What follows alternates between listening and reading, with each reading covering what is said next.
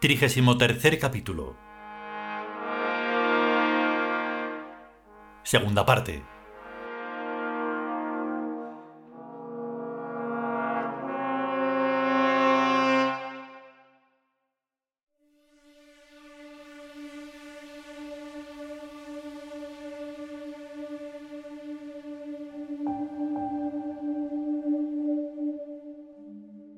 Esto va en serio. Las complejas oscuridades del libro del Apocalipsis han impedido a los cristianos meter su mano en el texto y cambiar las cosas a su gusto, como han hecho en todo lo demás de la Biblia. El Apocalipsis es la excepción. Para cualquier lector se trata de una película de buenos y malos donde al final ganan los buenos.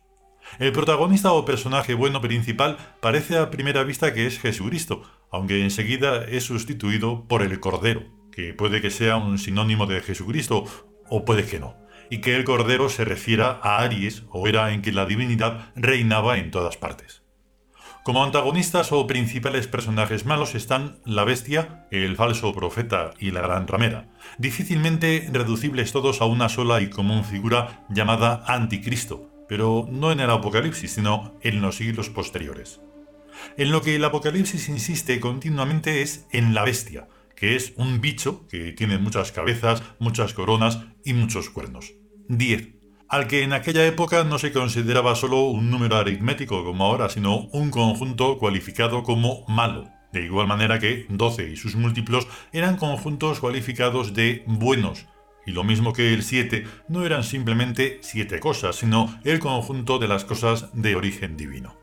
Y lo mismo que 666, Tampoco eran 666 cosas, sino lo que ahora traducimos por infinitudes, multitudes, grandes masas, grandes números, millares y millares, número del carnet de identidad y número de identificación fiscal. Todos los súbditos de la bestia llevan en la mano o en la memoria su número de identificación fiscal, sin el cual no se puede ni comprar ni vender nada, como expresamente indica el libro del Apocalipsis y como ahora está pasando en la realidad cotidiana. La bestia es pues el Estado moderno, que es uno y el mismo en todas partes, pero que tiene tantas cabezas coronadas o cornudas como miembros tiene la Organización de Naciones Unidas.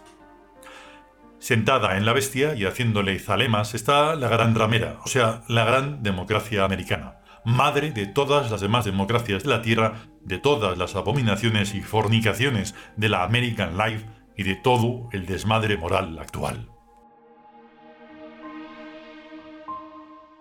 Me lo creo. Y me lo creo porque estas palabras tuyas son la mayor blasfemia que se puede pronunciar en estas actuales épocas, de democracia y de libertinaje sexual, fomentados desde Norteamérica. Decir que los Estados Unidos son la gran ramera, que los estados modernos son la bestia, y que todo el actual orden mundial anticristiano será pronto aniquilado por las plagas divinas simbólicamente aludidas en el libro del Apocalipsis, tiene necesariamente que sonarles a blasfemia a todos los demócratas, a todos los proamericanos y a todos los estadistas que beben en la Revolución Francesa como en la más podrida de las fuentes,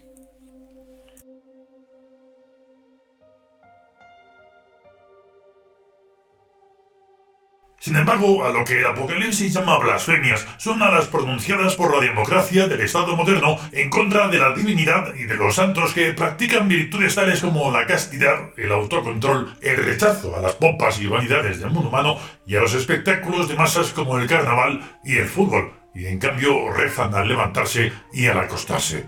Eso sí que son blasfemias. Sigamos con el libro del Apocalipsis. El drama que expone está muy claro. La lucha es entre el dios y el animal. Ojo que estoy diciendo el dios, no Dios. En medio de ambos y con capacidad de elegir entre el dios y el animal está el hombre. Si elige servir a su alma, está eligiendo al dios. Si elige servir a su cuerpo, está eligiendo a la bestia. Así de sencillo y así de claro. Los seguidores de la bestia y de su falso profeta son innumerables. La gente que sigue al Cordero de Aries son solo un puñado de elegidos que siguen la ariana costumbre de orar a los dioses y cumplir sus mandamientos, y son considerados cavernícolas y fachas por los seguidores de la bestia. Claro, ¿quién se atreve ahora a decir que Franco era el bueno y que la democracia ha convertido a España en un putiferio y en una cueva de ladrones? Nadie. Nada más que nosotros, los elegidos. Los demás berrean que la democracia es el menos malo de todos los sistemas políticos y que follar es lo más bueno que pueden hacer las personas.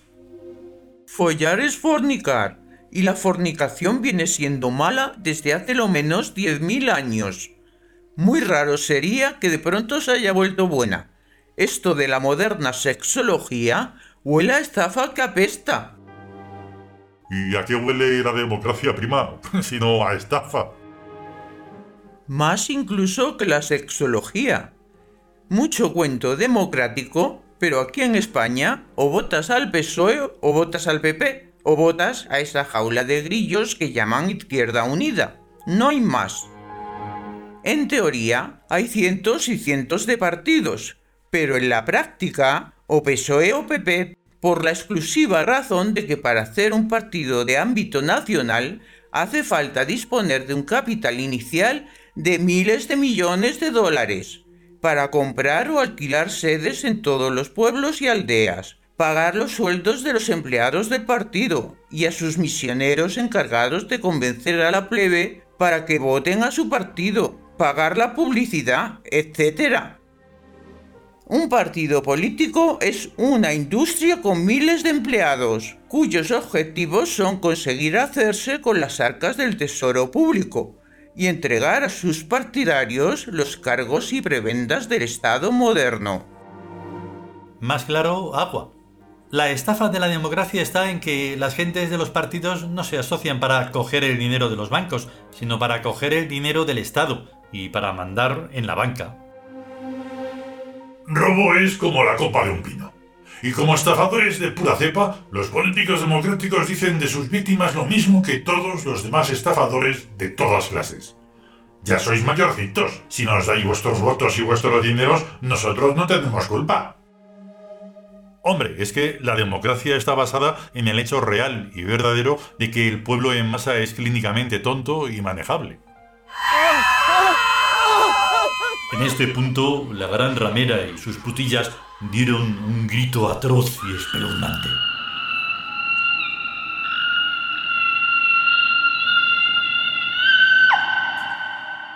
Cuenta en sus memorias el narrador de los siglos. Porque se les descubrió el pastel.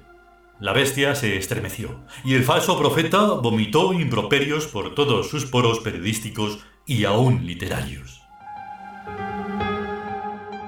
¿Y tenéis todavía esperanza de que nos den el premio Planeta? Los miembros del jurado no pueden, pero tampoco podrán evitar sacarse una copia cada uno o más y enseñársela a otros. En caso de que sean inteligentes, que también lo dudo. ¡Viva la clandestinidad! Escribamos un libro impublicable que irá pasando de mano en mano hasta que la puta de Norteamérica reviente y dé media vuelta a la tortilla del orden mundial.